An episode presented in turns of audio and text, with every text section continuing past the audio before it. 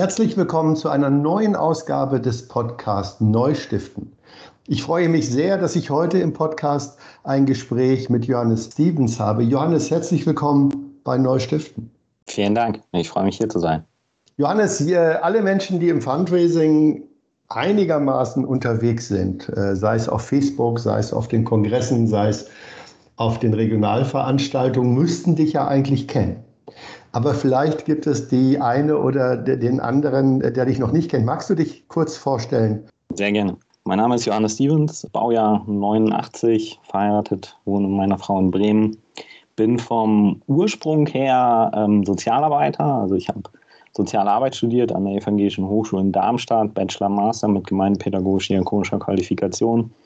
Habe dann jetzt vor kurzem noch den Master Sozialmanagement drangehangen ähm, und plane dann noch in diesem Jahr eine Promotion zum Thema Fundraising und soziale Arbeit anzumelden, was so mein, mein Herzensthema ist. Seit 2013 berate ich nebenbei soziale Organisationen in ganz Deutschland ähm, zum Thema Fundraising, Organisationsentwicklung etc. Und dadurch kriegt man dann doch einen guten Einblick in das, was sich so in der Organisationsszene in Deutschland und im Fundraising entwickelt.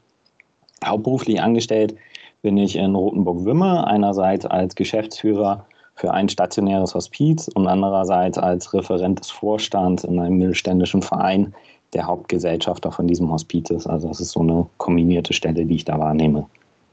Ja, spannend. Also ich finde es spannend, dass du diese Kombination zwischen praktischer Arbeit äh, und wissenschaftlicher Arbeit kombinierst. Mhm. Du hast ja gerade gesagt, dass du planst zu promovieren Warum dieses breite Spektrum? Also es gibt ja Kolleginnen und Kollegen, die sagen praktisch arbeiten und andere sagen wissenschaftlich, aber so wie du beides zu tun, mhm.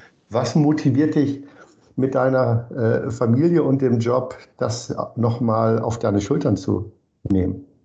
Ich glaube, dass es, dass es beides braucht. Also sowohl für die, für die Fortentwicklung, für die Weiterentwicklung der sozialen Arbeit als auch für das Fundraising braucht es sowohl eine, eine theoretische Weiterentwicklung als auch Impulse aus der Praxis, die sich dann wiederum in der Theorie reflektieren lassen.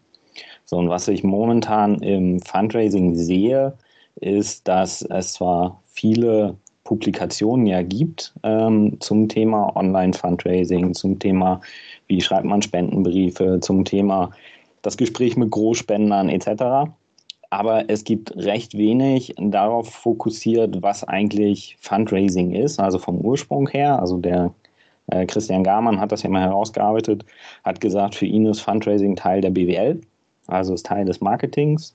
Ich habe da so meine, meine Fragezeichen dran. Ähm, die Frage ist ja auch, sehen, sehen das alle so? Wie sieht der Deutsche Fundraising-Verband das etc.?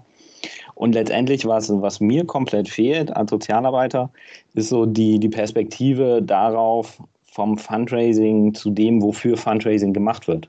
Also wofür werden Spendenmittel eingeworben. Und da erlebe ich, dass die wenigsten Fundraiserinnen und Fundraiser eine Ahnung davon haben, was eigentlich soziale Arbeit ist, wie soziale Arbeit funktioniert. Und sich da für mich auch immer wieder die Frage stellt, wer ist denn Auftraggeber? Also gibt sozusagen die soziale Arbeit den Auftrag an die äh, Fundraising-Person für ein gewisses Thema Gelder einzuwerben oder sagt die Fundraising-Person, ich habe hier die Chance, Gelder einzuwerben, liebe soziale Arbeit, du musst jetzt mal das machen. Ein spannender Gedanke. Ich verstehe den jetzt so, dass du nicht meinst, jeder müsste das auch studieren, aber trotzdem sollten Fundraiserinnen und Fundraiser tatsächlich auch einen stärkeren Blick haben auf das, wohin die Gelder gehen. Das äh, ist der eine Gedanke, den ich so verstanden habe. Ist das richtig verstanden?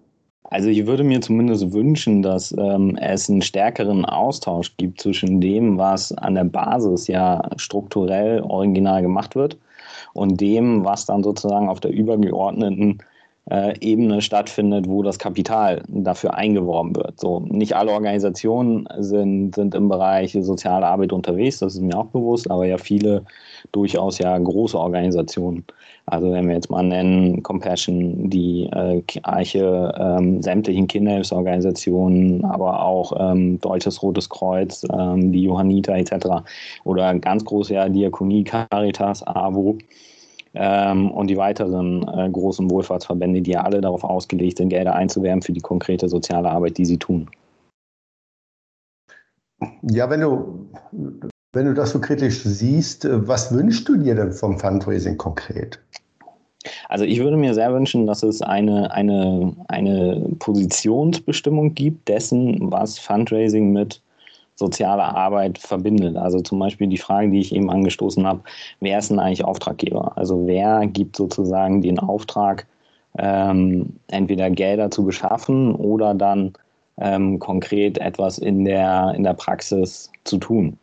Und das ähm, ist bislang weder in der Praxis ähm, reflektiert worden, noch ähm, auf theoretischer Basis im wissenschaftlichen Kontext. Ja, also wenn der Auftraggeber der Spendende ist, äh, würde sich mhm. dann ja wahrscheinlich äh, komplett äh, die, die soziale Arbeit in den Organisationen verändern. Ist das richtig? Die, die Frage ist ja sozusagen, also das, das was ich ja einbringe oder mein, mein, meine Kernthese ist ja, jeder, der spendet, bringt ein eigenes Interesse mit. Und jeder, der Geld an eine Organisation gibt, verfolgt damit ein gewisses Interesse. So. Grundsätzlich ist es ja auch so, die Leute, die Geld geben können, haben ja mehr zur Verfügung, als sie zum Leben brauchen. Weil sonst könnten sie ja nicht spenden. Das reduziert ja schon mal die, die Gruppe. Dann haben wir oder sagen wir auch alle und gerade auch Fundraiserinnen und Fundraiser sagen es ja mal ganz groß, die Zivilgesellschaft in Deutschland ist unheimlich wichtig, weil sie einen wichtigen Teil der Gesellschaft gestaltet. Deswegen haben wir über 600.000 ähm, gemeinnützige Organisationen in Deutschland.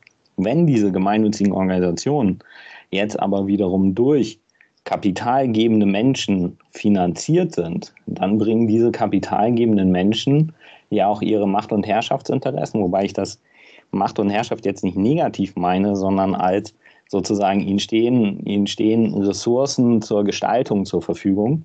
Bringen sie diese Macht- und Herrschaftsinteressen ja in die sozialen Organisationen rein und bestimmen damit die Zivilgesellschaft, so wie wir sie heute finden.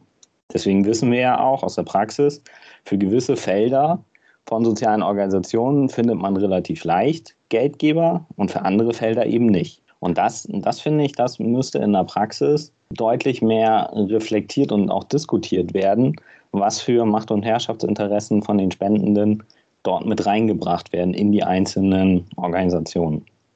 Warum glaubst du, wird das so wenig diskutiert? Denn äh, wir haben ja eben schon im Vorgespräch darüber gesprochen, Johannes, dass es ja kaum in unserem Fundraising äh, ja, wie nennen wir das? Ich nenne es mal in unserer Fundraising-Blase, dass, dass es mhm. dort kaum, kaum kritische Auseinandersetzungen mit den Themen gibt. Was ist deine Einschätzung? Woran liegt das? Ich glaube, weil, weil es ja hier ganz konkret ja auch um die, die einzelnen Plätze geht, ne? also die einzelnen Arbeitsplätze. So. Wenn man so, so ein Fundraising, so wie ich es nenne, einen kritischen Blick, ein kritisches Fundraising entwickelt, dann stellen sich auf einmal ja Frage nach, ähm, Abhängigkeitsverhältnissen von den Spendern, von deren Interessen, die mit reinkommen. Dann stellen sich Fragen nach Konkurrenz zwischen unter den Organisationen. Dann stellen sich Fragen nach äh, Macht- und Herrschaftsverhältnissen innerhalb der Organisation gegenüber den Adressatinnen und Adressaten. Und das, das sind, glaube ich, erstmal unbequeme Themen, mit denen man sich da auseinandersetzen würde, weil es dann ja auf einmal bedeutet, wir Fundraiserinnen sind nicht nur die, die absoluten Good Guys, sondern wir bringen womöglich auch diese Macht- und Herrschaftsinteressen der Kapitalgebenden in die Zivilgesellschaft hinein. Und das steht dann ja auch in einem gewissen Widerspruch zur Demokratie in Deutschland, wo dann eben nicht jeder die Möglichkeit hat, in gleichem Ausmaß ähm, Einfluss zu nehmen auf das, was ihn betrifft, sondern dann sehen wir, dass vermögende Menschen oder kapitalverfügende Menschen in Deutschland mehr Einflussmöglichkeiten haben über die Zivilgesellschaft zu bestimmen und über das, wie wir als Gesellschaft zusammenleben. Und das sind dann, glaube ich, schon erstmal Diskussionen, die erstmal schwierig, schwierig zu führen sind. Und dann, du sprachst eben von der Fundraising-Blase, das sehe ich tatsächlich genauso. Wir hatten das im Vorgespräch ja auch schon kurz thematisiert. Wir, wir sehen ja auch, dass es kaum Diversität gibt. Also unter den, den Fundraiserinnen und Fundraisern. Es sind größtenteils die gleichen Personen, die man trifft, die man auf Fortbildungen trifft, die man auf Kongressen trifft, etc. Und diese Personen sind in der Regel alle mitteleuropäisch, sie sind weiß, sie verfügen über einen gewissen Ausbildungsgrad, also Fundraising-Stellen werden ja immer mit dem Studium ausgeschrieben. Das heißt also, dass die Gestaltung der sozialen Organisationen ja auch von einer gewissen sozialen Gruppe gestaltet wird, die sich an diesem Punkt nur sehr ungern, vermute ich zumindest mal, weil sonst würde es ja passieren, selber reflektieren würde und ähm, sich darüber austauschen. Ja, das sind jetzt zwei spannende Aspekte, Johannes. Lass uns mal den ersten Aspekt noch mal ein bisschen vertiefen. Die, äh, du hast das Macht- und Herrschaftsinteressen der Gebenden äh, definiert. Mhm. Nach meiner Einschätzung ist es häufig so, dass die, dass die vielen Normal- und Kleinspendenden in den Organisationen relativ unkritisch gesehen werden. Äh, das Thema bei den Großspendenden und gerade auch bei den Top-Spendenden ist natürlich etwas anders gelagert, weil die Organisationen sich dann sehr auf die Interessen dieser einzelnen Personen einschießen. Und es geht ja sogar so weit, dass äh, sie auch Einfluss nehmen auf demokratische Entscheidungen. Du hast das mhm. eben, eben auch schon genannt. Ich hatte vor langer Zeit mal eine Debatte mit äh, einem Hamburger Bürgermeister, den ich gefragt habe, warum er das Thema Philanthropie nicht stärker mhm. besetzt. Und er sagte ganz klar, äh, dass in seiner Wahrnehmung Philanthropie häufig was damit zu tun hat, dass eine reiche Familie sagt, ich gebe jetzt 10 Millionen für ein Thema, mhm. aber nur, wenn die Stadt die anderen 10 Millionen gibt. Mhm. Und damit wird, ähm, und das war für mich nachvollziehbar, der demokratische Prozess der Bürgerschaft ausgehebelt. Mhm.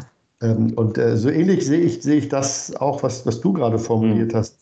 Bedeutet das aber, nein, ich will jetzt, kein, kein, ich will jetzt keine voreiligen Schlüsse ziehen, deshalb frage ich dich danach, was, was ist denn die Konsequenz aus mhm. diesem Gedanken? Ich würde da, da sogar tatsächlich die kleinen und Mittelspender gar nicht rausnehmen wollen, sondern auch sie sind ja Personen in Deutschland, die über mehr Kapital verfügen, als sie für sich benötigen und deswegen ja überhaupt eine Spende tätigen können. Auch sie suchen sich ja gezielt die Organisationen aus. Wir sagen immer ähm, im Fundraising, gerade in der Fundraising-Beratung, eine NGO muss ihre Marke etablieren, sie muss ihre Zielgruppe finden, sie muss ihre Botschaft rüberbringen, etc. Aber damit bringt die, oder trifft die NGO ja bereits eine Vorauswahl dessen, was sie wiederum für relevant für die Zivilgesellschaft halten. So. Und meine, meine Erfahrung als Sozialarbeiter ist, dass eben die Menschen, die eigentlich davon profitieren, also sagen wir mal arme Familien, sagen wir Drogenabhängige, sagen wir obdachlose Menschen, sagen wir geflüchtete Menschen etc., die, die werden ja gar nicht in die Prozesse mit einbezogen, was sie denn eigentlich benötigen sondern es wird an anderer Stelle die Entscheidung getroffen, zum Beispiel geflüchtete Menschen müssen sich integrieren. So, und dann wird ein Katalog festgelegt ähm, von äh, sozusagen ja Menschen, die schon länger hier sind, die sagen, was Integration dann bedeutet. Und die NGO bekommt dann den Auftrag, diese Integration zu gewährleisten bzw. durchzuführen. Und dafür werben sie dann die, die Kapitalmittel ein. Das heißt also auch gegenüber den Spendenden treten die Organisationen ja schon mit einer Vorauswahl von Themen an, die sie für relevant halten. Und die Spendenden wählen dann ja aus, aus diesem, ich sage jetzt mal, Katalog aus, was sie unterstützen wollen. Idealerweise ja, aber manchmal ist es ja auch so, dass Organisationen ein Gefühl haben, wenn sie lange im Fundraising unterwegs sind, was die Spendenden sich an Projektinhalten wünschen mhm. und entwickeln dann ja gezielt auch Projekte, die dieser Zielgruppe entsprechen. Genau, aber meine, meine, meine Frage ist ja, und das möchte ich mit der Promotion dann ja auch herausfinden, ist, sind diese Projekte dann vorher mit den Menschen abgestimmt worden, für die sie durchgeführt werden? Oder sagt die Organisation, ja, wir vermuten, dass wir jetzt Spendende gut kriegen würden für, für beispielsweise Kinder, arme, arme Kinder, ähm, die Unterstützung brauchen. Wir sehen in der Praxis aber eigentlich, dass wir in unserer Stadt ein riesen Obdachlosenproblem haben. Mhm. Dafür finden wir aber keine Gelder, das wissen wir schon vorher. Also konzentrieren wir uns darauf für, für das, wofür wir Geld kriegen. Und somit äh, fällt das Thema der Obdachlosigkeit hinten runter? Das wäre wär, wär in diesem konkreten Beispiel dann, dann der Fall, wo halt in einer Praxis sich ein anderer Bedarf eigentlich zeigt, aber ähm, die Organisationen das dann ähm, sozusagen für sich so auslegen und deuten, ähm, dass sie den Bedarf nicht, äh, nicht decken wollen. Und ich habe gerade kürzlich eine Organisation erlebt, die ähm, gesagt hat, wir wollen unser Fundraising neu denken. Äh, und mhm. Wenn wir in das Fundraising hineingehen, dann entwickeln wir nicht mehr in der Fundraising- und Kommunikationsabteilung dieses, äh, dieses Fundraising-Projekt, sondern wir nehmen die betroffenen Personen mit dazu. Mhm. Das fand ich einen sehr spannenden Gedanken, weil natürlich dann die betroffenen Personen, soweit sie es können, und, und die meisten können es ja definitiv auch, also sie Obdachlosigkeit, aber auch, auch Kinder können sich ja an so einem Prozess mhm. beteiligen, damit gibt es erstmal gefühlt, ja und auch sichtbar eine andere Haltung zu dem, zu dem Menschen, für den ich das Geld sammle. Mhm. Klar, wenn das, wenn das in der Praxis so passiert, dann, dann ist das ja gut, wenn dann halt auch der zweite Step erfolgen kann, also dass dafür dementsprechend auch Gelder eingeworben werden können. So, also von, von, von meinem Grundtenor her, das wird mir auch immer mal, mal wieder vorgeworfen, ähm, ich bin nicht, ich, ich bin absolut nicht gegen Fundraising. Ich finde Fundraising total toll. Ich glaube aber nicht, dass Fundraising diese romantische sozialistische Umverteilung ist, von äh, Robin Hood mäßig von den äh, Reichen zu den Armen. Sondern ich glaube, dass da, dass da viel mehr mitspielt, was in der Praxis aber kaum reflektiert und worüber in der Praxis kaum gesprochen wird. Ja, schön, dass du das sagst. Das habe ich schon ewig nicht mehr gehört, dieses Umverteilung. Ja. Ich glaube, es ist mittlerweile für viele ein knallhartes Business geworden, mhm. durch den Wettbewerb untereinander und äh, Fundraising, wahrscheinlich auch fundraisende Kollegen und Kolleginnen das äh, wahrscheinlich gar nicht mehr so fühlen, dass das eine soziale Gerechtigkeit ist, den Reichen das Geld zu nehmen und es den Armen, Armen zu geben, weil so funktioniert es ja offensichtlich nicht, weil ja auch die großen reichen Organisationen immer mehr, mehr Geld bekommen und die kleinen Organisationen äh, im Moment am Markt abgehängt werden. Mhm. Wie siehst du diesen Teil? Ja, definitiv. Also ich wurde letztes Jahr gebeten, einen Fachaufsatz zu schreiben für einen Sammelband zum Thema Fundraising, nee, äh, soziale Arbeit und Corona. So, wo ich dann ähm, einen Teil darüber oder einen Aufsatz darüber geschrieben habe, wie sich dann Fundraising in der Corona-Krise entwickelt und entwickelt hat. So, das hatte dann eine gewisse Zeitspanne, weil dann gab es eine Abgabefrist. Also es war so ungefähr Beginn der Pandemie, März bis ähm, September, Anfang Oktober, was ich da beleuchtet habe. So, meine, meine Kernthese ist, dass die Organisation in dieser Zeit, dass es einen Spendeneinbruch gab, ja. Ähm, das sehen wir auch an den Zahlen, die jetzt für letztes Jahr veröffentlicht wurden, dass zwar der Gesamtbetrag an Spenden ja nicht runtergegangen ist, aber die Zahl der Spender weiter rückläufig ist.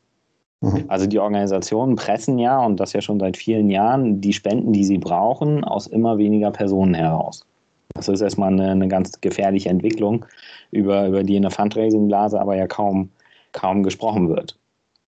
So, dann, dann glaube ich auch, dass ähm, nicht alle Organisationen diese, diese Corona-Pandemie so unbeschadet überstehen werden, sondern dass es auch da ähm, Einbrüche geben wird. Also wir wissen ja, dass das Kurzarbeitergeld ist jetzt ja nochmal verlängert worden bis Ende des Jahres. Bis Mitte des Jahres war die Insolvenzanmeldepflicht äh, ausgesetzt, ist jetzt ja wieder aktiviert. Das heißt, wir werden erst in den nächsten Jahren sehen und ähm, erleben, wie sich sozusagen die ähm, die Organisationen verteilen. So, und wenn es dann so ist, was du ja gerade gesagt hast, dass die großen Organisationen da gut durchgekommen sind, die großen Organisationen größer geworden sind und die kleinen Organisationen womöglich vom Markt verschwinden, dann äh, ist, ist das ja auch ein Punkt, über, über den ja unter Fundraisern ja auch nicht gesprochen wird, nämlich was ist mit Konkurrenz, was ist mit Markt, was ist mit, ähm, wie werden wir untereinander Spenden ab, wie werden wir auch Spender woanders ab und holen die zu uns, etc. Und dann ausgehend zu meinem, zu meinem Anfangspunkt, Demokratie, Demokratieverständnis, Demokratieprozesse. Wenn es weniger soziale Organisationen gibt, gibt es ja auch weniger Diversität in dem, wie wir unsere Zivilgesellschaft gestalten und leben wollen. Und dann gibt es weniger die Möglichkeit, dass auch einzelne partikulare Gruppen ihre Interessen reinbringen können. Wobei der gesamte Markt ja an sich schon sehr strikt geregelt ist durch den Staat als dritten Player sozusagen in diesem Prozess, ähm, der ja über die Abgabenordnung ja sehr genau festlegt, was überhaupt gemeinnützig ist und was nicht. Und dass das nicht immer mit zivilgesellschaftlichem Engagement und äh, den Interessen der Zivilgesellschaft übereinstimmen, sehen wir zum Beispiel am Beispiel der Organisation ATTAC sehr deutlich. Richtig.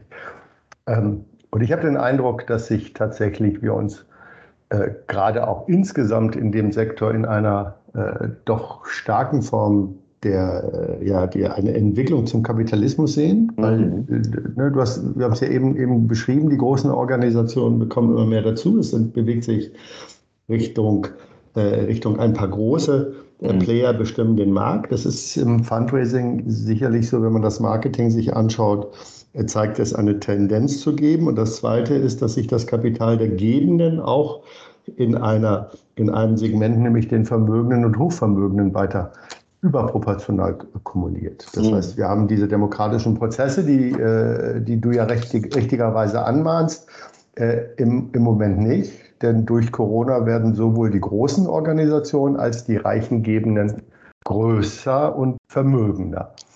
Ich. Meine Frage, siehst du eine Möglichkeit, diesen Trend umzudrehen oder ihn zumindest auszubremsen? Nein, ich glaube, der, der, der Kapitalismus ist an einem Punkt, ähm, in der Geschichte angelangt, wo es, wo es kein, kein Zurück mehr gibt. Also wir, wir leben ja in einem sehr neoliberalen kapitalistischen Wirtschaftssystem, in dem sich ja auch die sozialen Organisationen bewegen und in dem sie versuchen zu arbeiten, ohne dass sie sich überhaupt bewusst sind, dass sie Teil des, des Ganzen ja sind. Wir erleben, dass sich der Sozialstaat immer mehr zurückzieht, immer mehr Arbeitsfelder ja auch ähm, sozusagen unbearbeitet zurücklässt. Ähm, bestes Beispiel ist jetzt zum Beispiel die, gerade die, die Hilfe für geflüchtete Menschen, Flüchtlingshilfe. So 2015 gab es ganz viele Fördergelder dafür, 2016, 2017, 2018 auch noch. Seitdem ist es wieder rückläufig.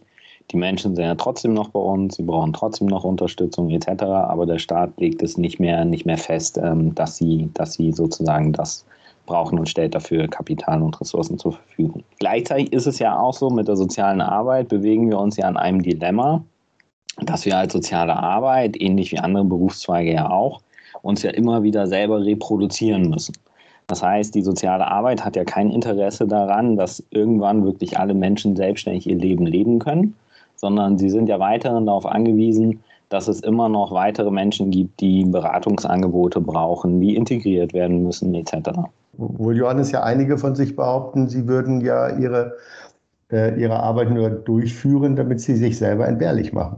Ist das ein Lippenbekenntnis? Das, dann, das ist ein Lippenbekenntnis, ja, weil also, also ich sehe das tatsächlich ähnlich wie zur, wie zur Ärzteschaft, wo ja der, die International Classification of Diseases wird ja auch immer länger. Also ähm, ICD-10 war das letzte, jetzt demnächst kommt, ich glaube, ICD-11 ähm, der ja nochmal umfangreicher geworden ist, wo ja mehr und mehr Störungen ähm, sozusagen integriert sind, die dementsprechend bearbeitet werden müssen. Also aus der, aus der Wissenschaft kennen wir das, äh, Axel Grünemeyer mit seinem Ansatz Doing Social Problems, also wenn sozusagen ein soziales, ein vermeintliches soziales Problem identifiziert wird, dann braucht es halt jemanden, der das bearbeitet. In der Regel geht es darum, abweichendes Verhalten von Menschen zu korrigieren und sie für die Gesellschaft nützlich und Teil der Gesellschaft zu machen. So einer meiner Dozenten ähm, an der Evangelischen Hochschule in Darmstadt hat immer das Beispiel gebracht, ADHS, was früher der sogenannte Zappel-Philipp war und mit dem man ja aber auch im Schulsystem, in Kitas etc. irgendwie umgehen konnte, ist ja heute eine durchdeklinierte Krankheit, psychische Störungsformen bei Kindern, die behandelt werden muss. Also wo es dann Medikamente gibt, wo es dann Schulbegleitung gibt, wo die soziale Arbeit wieder ins Spiel kommt, wo gewisse andere Maßnahmen ergriffen werden, damit diese Menschen mit ihrem vermeintlich abweichenden Verhalten in die Gesellschaft integriert werden.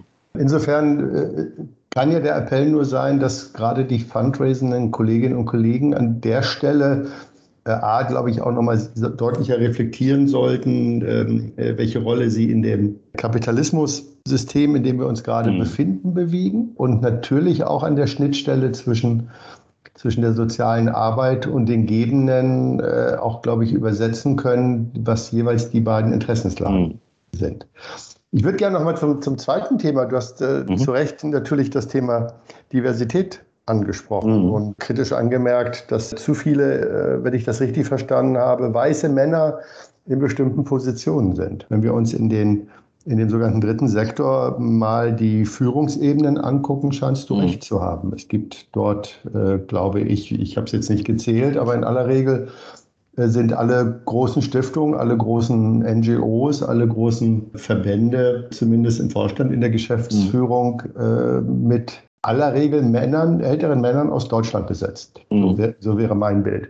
Und das ist erstaunlich, weil wir doch gerade in unserer Welt äh, immer glauben, wir sind äh, besonders, besonders sensibel, was, was mhm. Ungerechtigkeiten betrifft. Wir sind es eben nicht bei dem Thema Diversität und wir sind es mhm. auch nicht bei dem Thema äh, finanzielle Gerechtigkeit, um mhm. ehrlich zu Ich glaube, dass dann, dass, dass es sogar, wenn man das weiter beleuchten würde, also mir, mir ist dazu zum Beispiel gar keine Untersuchung bekannt, wäre mal ein spannendes Forschungsfeld, nicht nur, nicht nur das Thema Geschlecht eine Rolle spielt, sondern vor allem das Thema Bildung. Also wir im, im Fundraising-Bereich, der Fundraising-Bereich ist an sich ja vollkommen, vollkommen nicht reguliert. Also je, jeder und jede in Deutschland darf sich Fundraiserin, Fundraiser nennen darf das auch irgendwie tun. Es gibt aber auch keine Diskussion darüber, braucht es einheitliche Ausbildungsstandards. So, ähm, wir wissen, dass es die Deutsche Fundraising Akademie gibt, dass es vereinzelt Hochschulen, Weiterbildung ähm, und auch Studiengänge dazu gibt, allerdings alles auf einem akademischen Niveau. Mhm. So, was ja, was ja bedeutet, dass jemand, der nicht akademische Vorbildung mitbringt, nicht in der Lage ist, Fundraiserin, Fundraiser zu sein. So, und da frage ich mich ja, ist das wirklich unser Berufsverständnis? Also ist das das, was wir machen? Und was ist, also nochmal ausgehend zu meiner Anfangsfrage, was, was ist Fundraising eigentlich?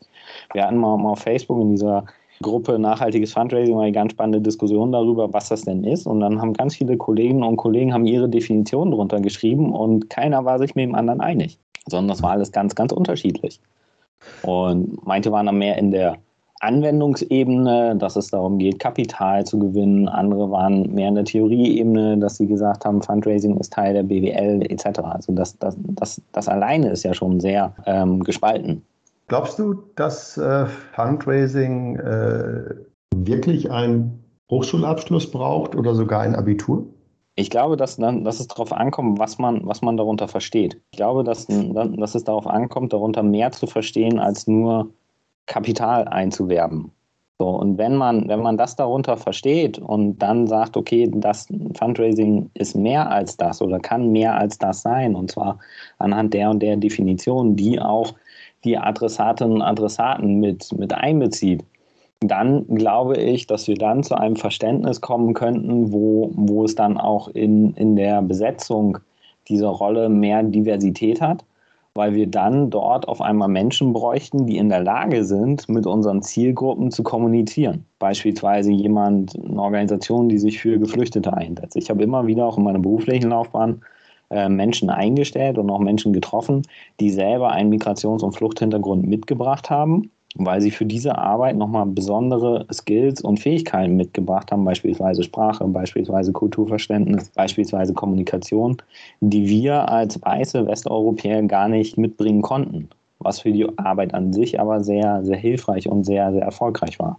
Wie können wir mehr Vielfalt in unsere also, Berufsgruppe bringen? Also ich denke halt, wie, wie gesagt, dass es erstmal eine grundlegende Diskussion darüber bräuchte unter den Fundraiserinnen und Fundraisern, was Fundraising eigentlich ist, was das eigentlich sein soll. Also, und wenn wir das uns mal erarbeitet haben und da auch zum gemeinsamen Verständnis beispielsweise kommen würden, oder vielleicht ist ja, ist ja auch das Ergebnis, Fundraising ist gar nichts eigenes sondern es, es, es ist einfach nur, nur Marketing, was sich anders nennt. So, dann brauchen wir die ganzen anderen Diskussionen aber auch nicht. Dann brauchen wir auch keine Diskussionen über Ausbildungsgänge, dann brauchen wir keine Diskussionen über Wissenschaftsverständnis, dann brauchen wir keine Diskussionen über Theorie. Sondern abhängig davon, was wir uns dort gemeinsam erarbeiten würden, würde sich dann ja ableiten die Frage, okay, was, was machen wir damit jetzt und wie, wie gehen wir damit in der Praxis um? Aber wer sollte aus deiner Sicht diese Diskussion anstoßen?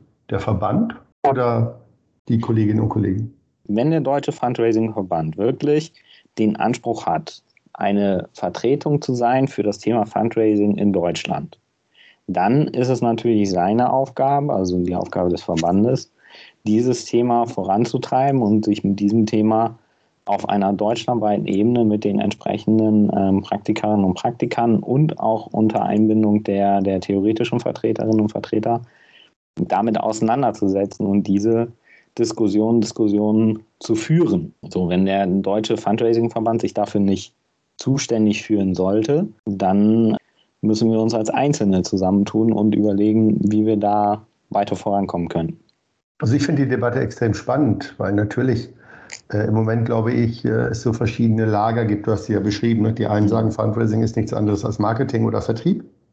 Ja. Ähm, das ist ja auch die Ecke, aus der ich komme, aus dieser Vertriebsecke. Ich bin ja darüber in den Bereich gekommen und habe erst im Doing erlebt, wie wichtig diese Rolle innerhalb nicht nur der Organisation ist, sondern auch diese Interaktion mit mit, mit der sozialen Arbeit eine, eine, entscheidende Rolle spielt, wie man, wie man sein Fundraising gestaltet. Es gibt andere, die sehen das, die sehen das, glaube ich, ähnlich wie du. Das hat man ja auch in den, in den Debatten gesehen. Mhm. Ähm, und, ein, äh, und, und, eine nicht unerhebliche Zahl der Kolleginnen und Kollegen äh, hat sich, glaube ich, noch gar nicht festgelegt, sondern ist im Moment damit beschäftigt, äh, einigermaßen solide Ergebnisse zu erwirtschaften. Mhm. Ich glaube, dass dieser betriebswirtschaftliche Blick auf das Ergebnis glaube ich, auch den Blick trübt, welche Rolle das Fundraising in dieser Gesellschaft insgesamt hat. Ja, und dann, dann, dann kommt ja, glaube ich, noch hinzu, ich weiß nicht, wie, wie viele Fundraiserinnen und Fundraiser du kennst oder von, von denen du weißt, aber wenn wir dann mal überlegen, wir haben 600.000 Organisationen in Deutschland, die als gemeinnützig anerkannt sind, die also sozusagen allesamt Spenden einwerben könnten, dann glaube ich, dass selbst beim Deutschen Fundraising-Verband, ich kenne die Mitgliederzahl nicht, aber die, die wird ja nur ein Bruchteil von dem sein, was dort eigentlich ist. Und Richtig. dann müssen wir uns ja eingestehen und müssen sagen, anscheinend gibt es ja Hunderttausende von Organisationen, die einfach so ihr Ding machen, von, wovon aber keiner weiß. Äh, lass uns nochmal einen Blick über die deutschen Grenzen werfen. Äh, hast du den Eindruck, dass in anderen Ländern Fundraising äh, komplexer gedacht wird als in Deutschland? Man schaut ja immer gerne, gerne über einen großen Teich rüber. Ne? Ich glaube, dass, dass es dort auch in der Literatur, zumindest was mir so bekannt ist, ähm, wird es weitaus diverser diskutiert und wird es auch weitaus kritischer diskutiert. Aber auch vor dem Hintergrund, dass es dort eben nicht so einen starken Sozialstaat gibt, der ja sozusagen ähm, die Menschen aufhängt. Ich glaube, hier in Deutschland haben wir das Luxusproblem, dass die NGOs mit der Arbeit, die sie machen, die sie auch gut machen, sich immer noch auf einen Sozialstaat verlassen können, der die wichtigsten Bereiche des Lebens mit abdeckt. Dass Hartz IV nicht ausreichend ist, dass das nicht menschenwürdig ist, dass das nicht wirklich zum Leben reicht und dass gerade Kinder darunter leiden, ohne Frage. Mhm. Aber trotzdem sind hier die Organisationen ja auf einem Level, wo sie, wo sie wissen, okay, unsere Adressate und Adressaten sind immer noch grundlegend gut versorgt. Und ich glaube, dass das zum Beispiel in den USA ist es ja, ist ja ein anderes Thema und da spielen ja auch gerade Stiftungen und Großspenden ja eine, eine ganz andere Rolle. Aber auch dort findet man, findet man die gleichen Diskussionen, die, die ich hier versucht habe, kurz darzustellen. Also es gibt zum Beispiel einen Theodor Lechterman, der vor kurzem seine Promotion veröffentlicht hat, wo er genau diese Spannungsfeld zwischen Fundraising und Demokratie, Demokratieverständnis, wo er genau das auch dargestellt hat und für sich herausgearbeitet hat und eben auch gesagt hat, wenn sozusagen die vermögenden Menschen mehr Einfluss haben, mehr Möglichkeiten Einfluss haben auf die Gestaltung der Gesellschaft zu nehmen, dann widerspricht das dem, dem eigentlich demokratischen Gedanken. So, also auch da sieht man, dass, ähm, dass es dort eine, eine, andere Diskussion darüber gibt, eine andere ähm, Haltung dazu und dass dort es auch breiter diskutiert wird als bei uns. Ja, und das ist spannend, äh, dass es bei uns nicht so ist. Du hast es ja vorhin schon gesagt, der Sozialstaat zieht sich Schritt für Schritt zurück.